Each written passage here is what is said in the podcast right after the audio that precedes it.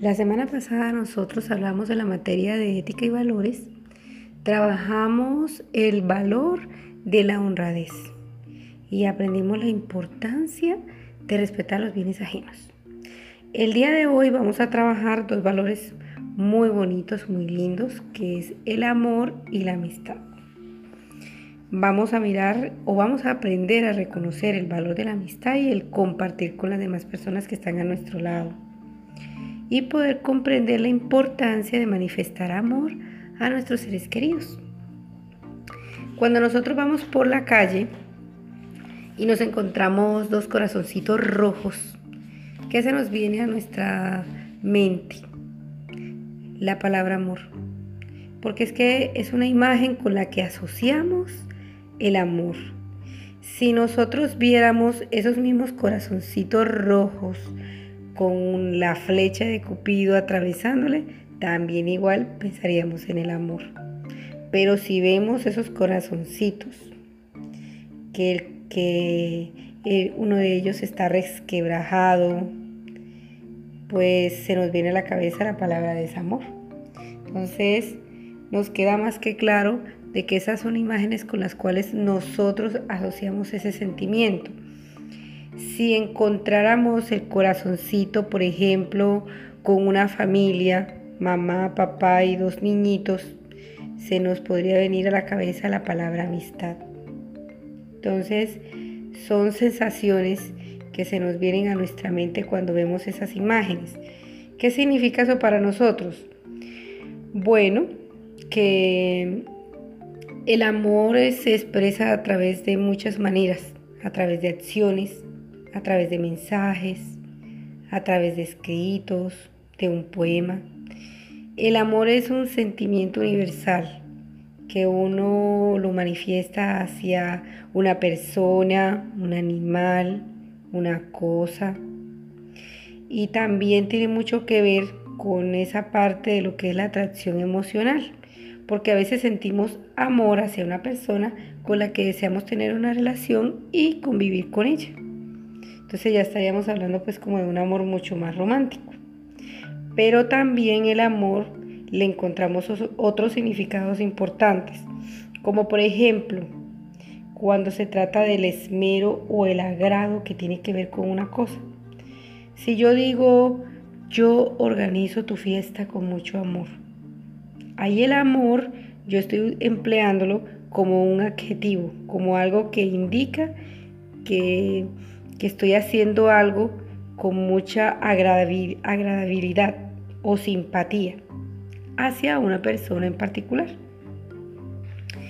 Bueno, el amor también nosotros lo podemos trabajar como un valor que puede impulsarnos a hacer cosas bien, hacer las cosas con una, como desde un punto de vista en donde diferenciemos lo que es el bien y el mal.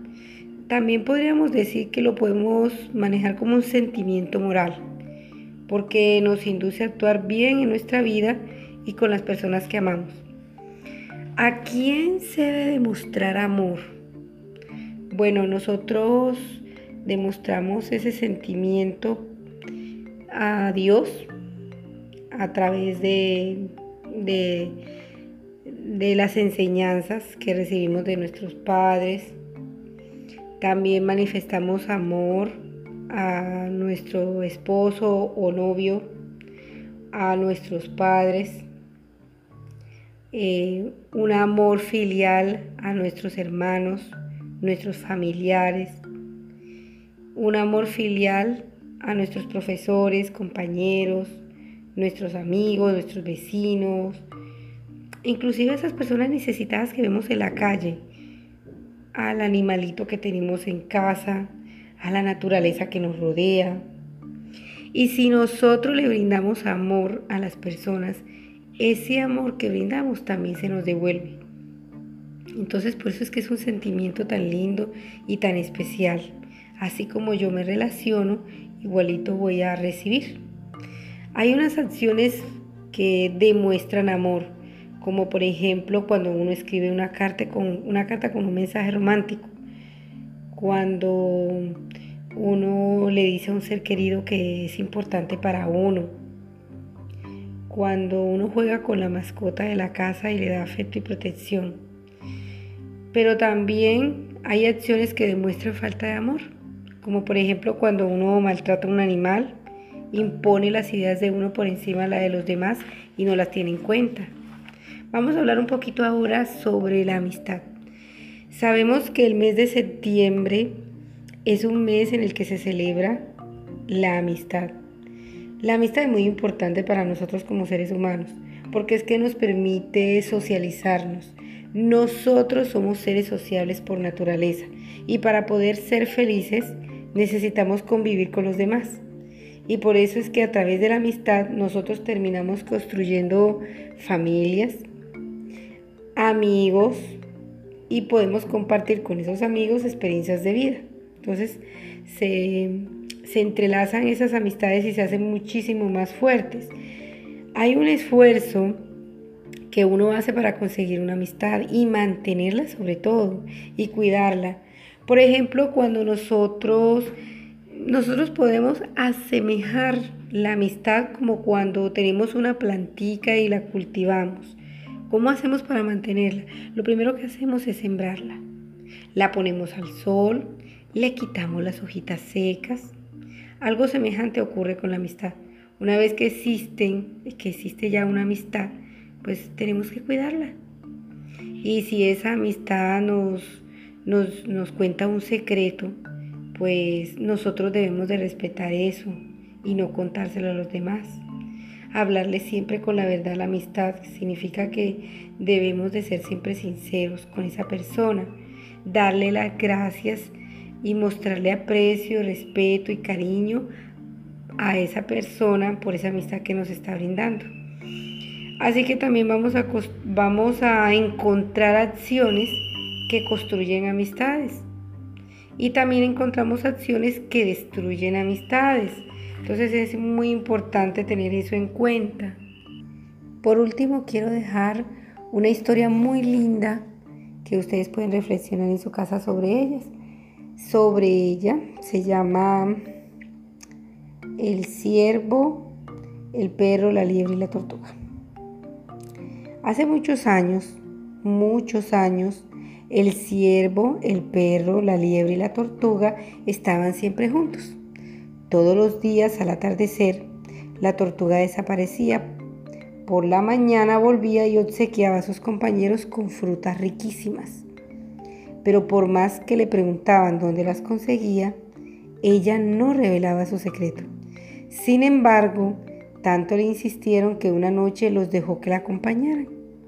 Les avisó de que los frutales estaban vigilados por un hombre, dijo la tortuga. Yo espero a que él se vaya a dormir y luego recojo la fruta caída en el suelo. Pues nosotros haremos lo mismo, intervino el perro. Sí, pero muchas veces mientras estoy bajo los árboles me caen muchas frutas maduras y me, y me temo que puedes llevarte unos golpes. Temo que si esto te ocurre, te pongas a ladrar y despiertes al hombre. Correríamos un gran peligro. No te preocupes, estaré bien calladito, dijo el perro. Y con esa firme promesa, los cuatro amigos se dirigieron al campo de frutales. Cuando la tortuga dio la señal, empezaron a recoger las frutas, pero no tardaron en sentir unos buenos coscorrones. Todos aguantaron bien el dolor. En cambio, el perro se puso a ladrar en el silencio de la noche. Sus amigos corrieron a esconderse, pero él no se movió y siguió ladrando. ¿Con qué eres tú quien roba mi fruta? gritó un hombre mientras se arrastraba el perro hasta un poste y lo amarraba. Desde su escondite, sus tres amigos lo presenciaron todo y se alejaron de allí muy tristes. Al día siguiente, el hombre, todavía furioso, se acercó al perro. El animal movió la cola y lo miró con tanta ternura que el campesino se compadeció y le puso agua y comida. Y en solo unos tres días se hicieron amigos inseparables. Una noche, la tortuga, la liebre y el ciervo se acercaron al campo de frutales y descubrieron a su compañero, sano y salvo. Qué contentos se pusieron. Bueno, no hay tiempo que perder. Vámonos, dijo la liebre, una vez que el perro les contó lo sucedido. Oh, no traicionaré al hombre. Se ha portado tan bien conmigo. Además, no consentiré que sigan robando fruta. Al oír aquello, los tres animales se quedaron de piedra. El perro continuó hablando. Pero no se preocupen, no me he olvidado de ustedes. Les prometo que guardaré la fruta caída que el hombre no recoja, y cuando vengas a verme, se las daré. Los tres animales le dieron las gracias y se marcharon. El perro se despidió de ellos con unos fuertes ladridos. Rápidamente el campesino acudió a su lado y mientras le acariciaba el lomo le decía, Tranquilo, otra vez han venido a robar mi fruta, ¿verdad? Has hecho bien en avisarme. Según se cuenta desde entonces, los perros viven cerca de los seres humanos y vigilan sus propiedades. A cambio, reciben todo el cariño de sus amos son unos buenos amigos. Entonces para la casita les dejo unas preguntitas de reflexión. ¿Quiénes eran los personajes principales de la historia? ¿Por qué se alegraban los amigos de la tortuga al verla en las mañanas? ¿Por qué crees que la tortuga siempre quería ir sola al campo? ¿Qué crees que podrían haber hecho los tres amigos para salvar el perro? ¿Qué significa la expresión quedarse de piedra? ¿Cómo te parece la actitud del hombre hacia el perro? Inventa un título para esta historia y escribe la enseñanza que te deja.